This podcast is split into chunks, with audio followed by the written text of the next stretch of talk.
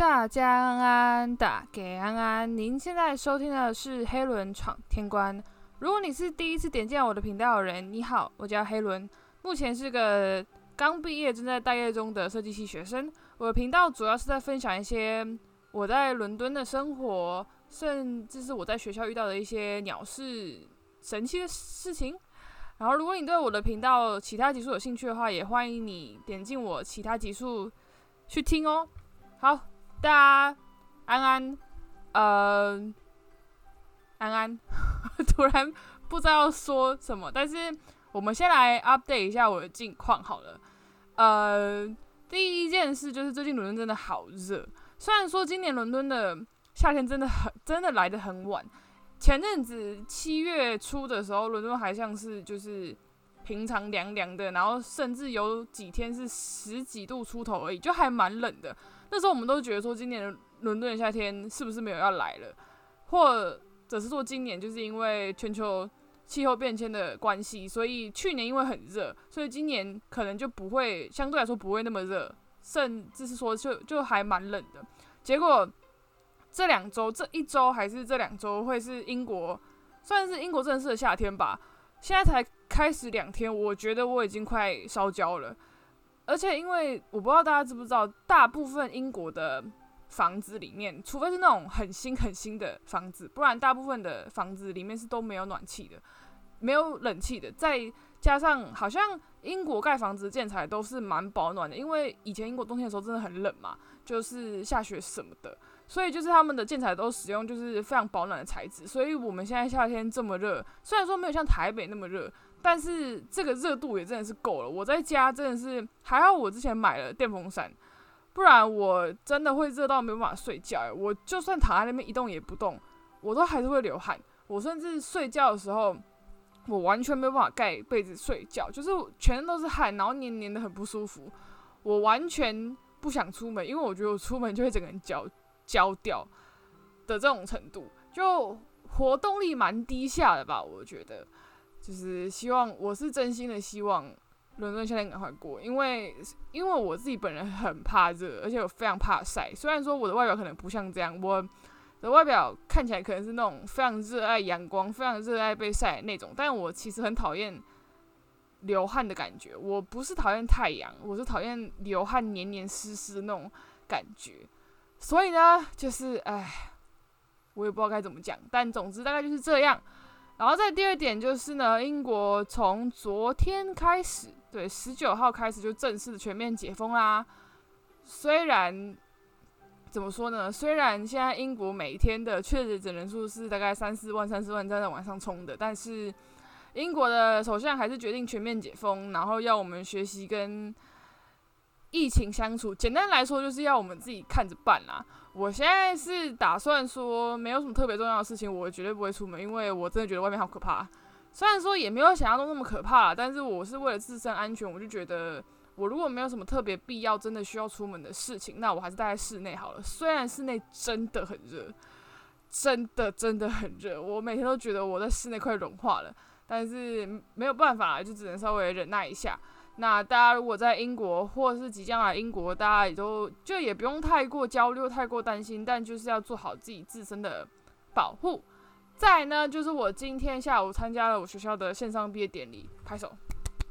我终于终于爬到毕业了，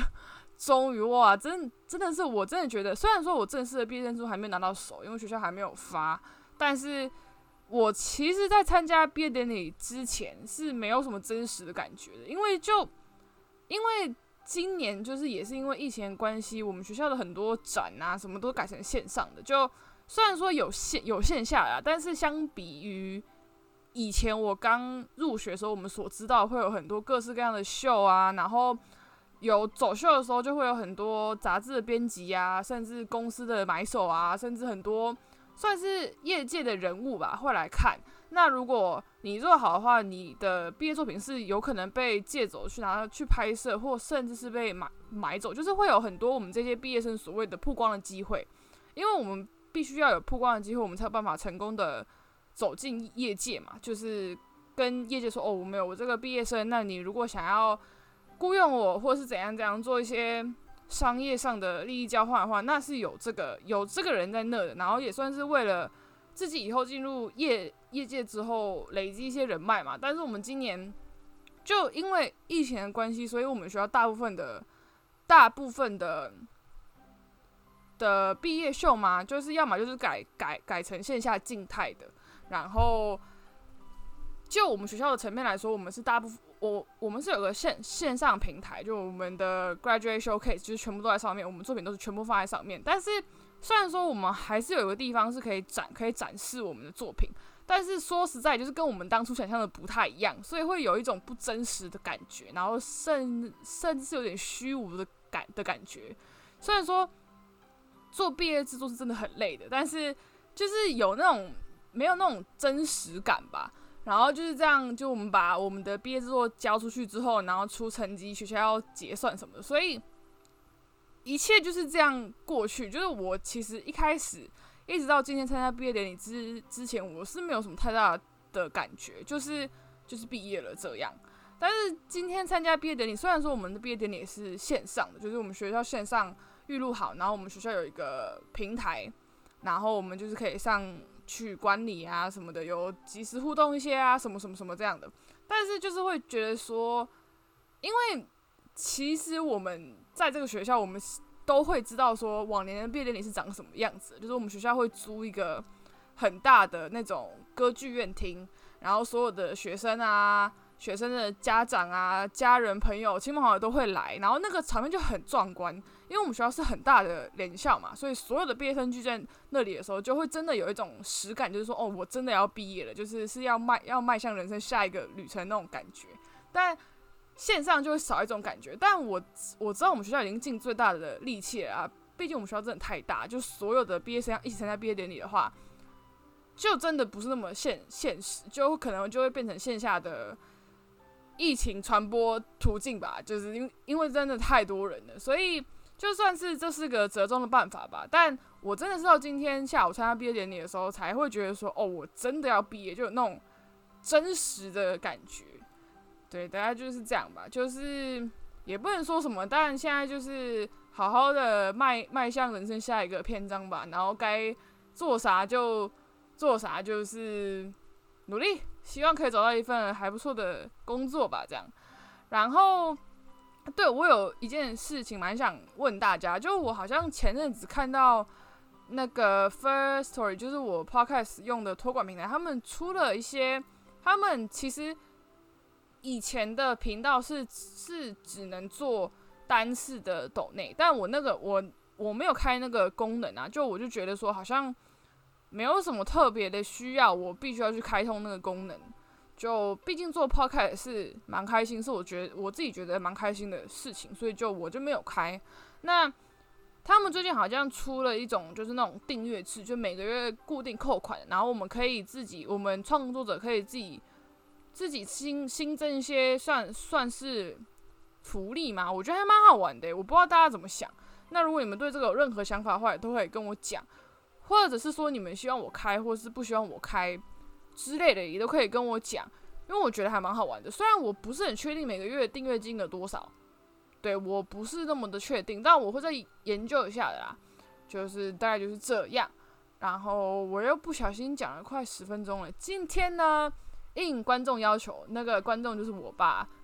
我爸又，我爸应该快变快变成我频道的常常驻嘉宾了吧？就是。他本人没有没有现过身，但是就是一直持续重复的出现在我的 podcast 频道里面，就是应他的要求，因为他觉得我前几集讲的太沉闷了，所以他现在他想要我换个主题讲讲。但反正我本来就有想要讲这个主题啦，因为我们之前不是讲到就是很久之前，然后我记得前阵子也有提到说我在英国打工的事情，因为说实在的，我在英国打过。蛮多份工的，所以我不可能今天全部讲完啊。那那个要讲非常久，那我就先从我来英国之后的第一份工作开始。那我呃，我的工作大部分都是，诶，对，我的工作都是 part time 的，因为呃，在这边先讲一下，就是因为英国的学生签证，你只能在你在上学的时候，就是我们所说的 term time 的时候，你只能工作一个小一周二十个小时。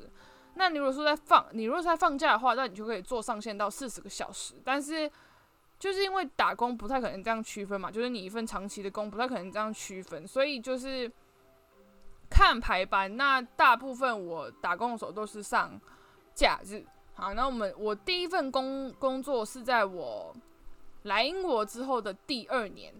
然后第二年我开始找打工，因为我觉得第一年我什么都不太熟悉，然后我那时候英文又没有很好。再加上那个时候其实蛮忙的，就每就很多事情都不是那么的确定，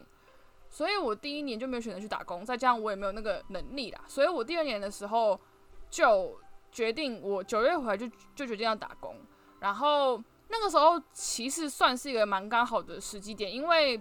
呃，因为我第一份工司在一个百货公司里面打工，所以百货公司的。旺季就他们这边一年之中的旺季都就从九月底十月就会开始，就是晚晚一点可能就是十月了，因为十月一直到一月初就是元元旦的时候，就是各式各样不同的节日嘛，像是十月底的时候有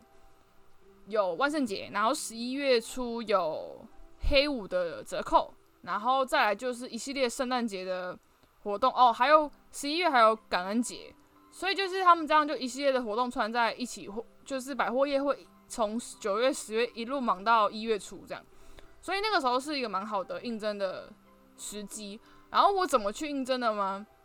我其实没有什么特特别的方法，因为我那时候就什么都不懂嘛，所以就是我就是想办法去找到能应征的管道。但我那个时候看的时候是看到。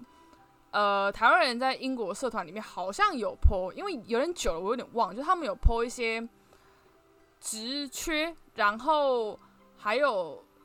就是他们有那个时候我有看一些文文章，就是说在英国如何求职，如何找 part time job。然后第一个就是各式各样的管道嘛，就像我刚讲的，刚讲的社团，然后就是因为里面都是台湾人嘛，所以台湾人 po 的会 po 的职缺大部分都是。中文销售，不然就是他们老板很喜欢台湾人，就是大家会互相推荐一下。再就是一些比较传、比较传统意义上的，就是可能比较大的平台，像是 LinkedIn 啊、Indeed 那一种，你都也可以看。但我那时候是从台湾人的社团出发的，然后我那个时候应该是，我那个时候就是看到了，就是百货公司有在真人之后，我没有立刻写进去问，但是我后来就是。我就把我能写的 CV 写好之后，然后我就印很多份出来。因为那时候我就看到一一句话，就是说他们觉得其实最直接的方法就是我们所谓说的 walk in，就是你直接到人家的柜上，然后拿着你的履履历去跟人家说：“哦，我要应应征。”那在这边我就觉得说，那我就去试试看嘛。因为其其实我那时候真的什么都不懂，我那时候就是个小菜鸡，真的很菜很菜，所以我那时候想说，我也没什么好损失的，然后我就挑一天，然后我就把我的履历印出来之后，然后跟我朋友要去逛街的空档，就我们要去那个百货公司逛逛逛，然后我就拿着那一叠，然后去，然后你其实也不要管说他们真的有没有在缺人，你你就是挑你自己喜欢的品牌，然后挑了之后，你就你你就跟他们讲说，哦。嗯，我我通常会讲说，哦，我在我可能在哪里看过你们缺人，或或或者是说，嗯，我想要应征你们这边什么样的职位，就是有一个开场白啦，然后就说，哦，就把你的 CV 递上去，说 CV 就是履历啦，就 CV 递上去说，哦，这边是我的履历，那如果你们看过之后喜欢的话，可以再联络我。就你其实真的不要管他们要不要缺人，或有有没有缺人，因为通常都会缺。然后再加上，如果他们真的没有缺的话，他们你把你的履历递上去之后，他们会有一个资料夹，就是会收那些他们收过的履历。而且 Walk-in 最直接的效果就是他们可以看到你这个人，他们你这个人是是怎么讲话的，然后你这个人是如何应对，然后你这个人长什么样子啊？简单来说，就是一个比较直接方法，就可以省略掉很多，省略掉很多。你需要 email 邮件沟通的部分，但是我当然就说这个部分就是仅限于 part time job，仅限于我做过的工作，因为我觉得 working 是最直接的效果，因为你要做销售嘛，所以我那就投啊，我那时候就去跟我朋友逛了一整天，然后就投投投投投投，然后那时候是投到，我其实有点忘忘记我第一第一个工作拿到到底是因为我写的 email 给他们，还是我。给了他们 CV，但我记得我好像两个都有做。然后那个是一个精品品牌，呃，我也不知道他们为什么收我，因 应该是因为他们那时候是就就是缺中文销售啦。因为其实坦白说，他们也真的不是需要你英文多好，你的你当然英英文不能差，但是他们首要的条条件当然就是看第一，他们应征的职位，那他们就是应征中文销售嘛，所以你会中文这就是一个很大的优势。然后精品品牌就是那个精品品牌蛮大的，然后我也不知道他们为到底到底为什么那时候敢收我，因为我那时候才十十十九岁吧，然后我就英文超菜，然后他们就收他们就收我了嘛，所以我那时候其实真的什么都不会，因为在那个之前我是没有做过销售的工作的，我在那个之前做过的工作是那种助教啊，那种比较没有那么需要应对客人的工作，所以我那个时候我也不知道怎么去服务客人，然后再加上说它是精品，呃。这边呢，这这这这呃，这边我要讲的就是精品，他们一定会要求，就是你服务客人的态度要好啊，要更勤快，然后更专业一点。大部分的精品品牌都会这样，因为他们就是精品嘛，精品的单价大部分都很高，所以就是说我那时候进去的时候什么都不懂，然后我真的就是超级菜菜鸟一枚，超级菜鸡。然后我那时候连，因为我们是那那个时候是卖衣服的，然后他们。衣服的尺码就不是我们传统一般那种 S M L，就是他们精品的尺码要看是哪一个国家的品牌，会有些许的不同。然后还然后不同之外，还会有不同的系系统，像是法国有法国的系统，意大利有意大利的系统。我那时候光记那个，我就觉得说哇，我还要记它是对应英国的什么 size，再加上因为我们每一件衣服都有都有不同的。型号不同的名字，我们是名字不是货号哦，所以就会有很常有客客人进来说，呃，你们有没有那个什么？假设今天有一件外套叫 Jasmine 好了，你们有没有那那个加湿的外套？然后是什么颜色的？然后几号？真的？然后我就要立刻冲进去我们的那个，我们后面有个小小的仓小小的仓库，我就要冲进去，因为那个里面很小，然后再加上他们会在里面会摆很多库存，然后所有的。衣服都是挂起来的，就是你要去找。虽然他们说他们会大大致分类，但是你因为知道款式只要一多，他们就很容易挤在一起，所以这没有办法做到那么精细的分类的。所以我基本上我每次进去，我都觉得我是在那种跳水，我就在那种衣服山里面跳水，然后我就要进去找啊，然后你还不能找太慢哦，你就稍微记一下，就是哪几个热门款大概是在哪，怎样怎样怎样怎样的。然后你不能走太久，因为你走太久的话，客人会没有耐性。然后再加上是精品，所以他们就会有一种期望值，说，呃，你应该要多久回来服务我？然后我跟你讲更惨状况就是，你如果在那个小仓库找找不到的话，我们就要到呃，因为呃，百货公司就他们不可能把所有的存货都放在每一个柜位点嘛，所以他所以他们就会有。地下室就一整层，然后全部都是各个品牌的仓库，然后就是放那些过季的库存啊、新的进货什么都会在楼下。你如果发现，在楼上找不到的话，你如果你当然可以不想找，你就找一个借口跟客人讲说：“哦，不好不好意思，我们这个货没了。”那那那这个时候就可以稍微就是，如果客人人很好的话，那他可能就是会放过你一马，说：“哦，没没关系，我下一次再来。”那但是如果你今天遇到非常想要的客人，他就跟你讲说，你能你能你能不能在电脑上面帮我们看一下存货，或或是说你能不能帮我找一下？这时候我们就要去电脑上面看。那如果说没货，那就还好。那如果说有货的话呢？那我们就知道我们就完蛋了，我们就要下到那个地下室去找。然后那个地下室还不是说随便都能到的，哦，那是我们那个时候是有几个。几个仓库门是只有那几个仓仓库门能下去的，但是因为那个平面层很大，你知道百货公司很大嘛？那那个地下室的平面层，那个仓库很大，然后它会有不同的出入口。我真的是我刚去的时候我超错，因因为我方向感差，我是个路路痴，我就真的有一次在里面迷路，因为我那我那一天就是好死不死，就是我我们原本习惯用的那个仓库门的货梯坏掉了，然后我就必必须从另外一个门下去，然后再加因为那天是是礼拜天，这边就是讲一下，就是英国商店礼拜天大部分都是中午十二点开门，然后六点就关了。然后就因为那天我们是六点关，然后我下去的时候已经五点十分，五呃不是五点十分，五点四十四十五。然后那个客人又很坚持，他就说没关系，你就帮我找找看。那如果真的没有的话就算了。然后我就下我就下去找了，然后我还在里面迷路了，我真的超级害怕，因为他们六点人就要下班了嘛，就是虽虽然说我们有个十五分钟的要结总账的。时间，但但就是他们六六点好像就会锁地下室的门，我超怕我被锁在里面，超级怕，呃，然后超可怕，因为它是地下室嘛，所以就没有什么光，然后再再加上它就是那种仓库，然后就有那种有有有一种阴风阵阵的那种感觉，你就会很害怕，然后再加上我那时候还超级菜，